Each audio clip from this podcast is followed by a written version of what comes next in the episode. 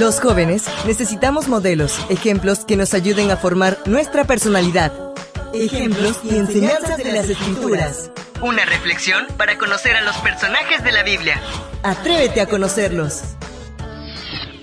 Hoy es una mañana fría aquí. No hay sol. Por el contrario, hay lluvia y fuertes vientos. Pero me siento seguro en casa porque Dios me protege. Espero que en el lugar donde tú estés puedas gozar de sus bendiciones y puedas sentir el abrazo de Cristo que te acompaña.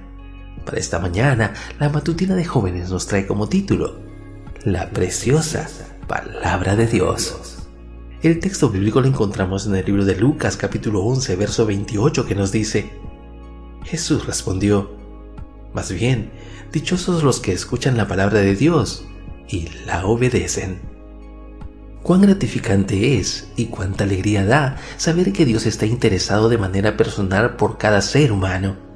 No somos contados en masa, no formamos parte de un montón. Para Dios, cada uno de sus criaturas es única.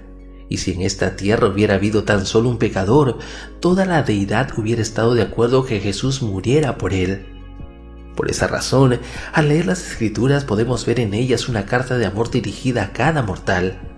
Esa carta nos muestra el maravilloso plan divino para la humanidad, la triste tragedia del pecado, la solución divina a través del rescate que Jesús pagó y el exterminio definitivo del enemigo que arruinó la creación de Dios.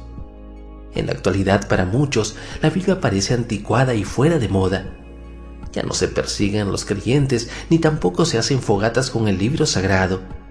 El enemigo de Dios ideó maneras más sutiles, pero muy efectivas para que los hijos de Dios ignoren la Santa Biblia. Pero aunque esto es verdad, quienes amamos a Dios debemos poseer determinación y fuerza de voluntad para no permitirle al diablo que nos gane la batalla. No podemos esperar que baje un ángel y nos ordene leer la Biblia o sentir ganas para dedicarle momentos de lectura. Si realmente Dios es lo más importante en nuestra vida, su palabra y el tiempo que le dedicamos también lo será. Piensa un momento y reflexiona. ¿Aumentaste en sabiduría bíblica a lo largo de este año? ¿Puedes sostener tus bases doctrinales utilizando la Biblia o crees lo que otros estudiaron? Utiliza las escrituras para defenderte contra los ataques del enemigo, como lo hizo Jesús. ¿Procuras poner en práctica las enseñanzas bíblicas relacionadas con el carácter, la vida cristiana y la actividad misionera? ¿Encuentras gusto al leer sus páginas porque sientes que Dios está hablando a tu corazón? Por las misericordias de Dios, este año que culmina nos acerca más a la realidad del regreso de nuestro Señor. Y así como nos preparamos y deseamos un viaje de placer, debemos prepararnos y desear el regreso de nuestro gran Rey. Esa preparación y ese deseo irán en la misma proporción que nuestro amor por Jesús, porque es imposible esperar con alegría a alguien que no se ama.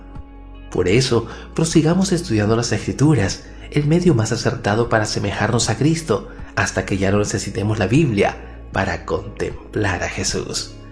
Así es, querido amigo, Cristo viene pronto, yo quiero morar con Él. Preparémonos para ese gran encuentro, porque Cristo viene ya. Nos vemos.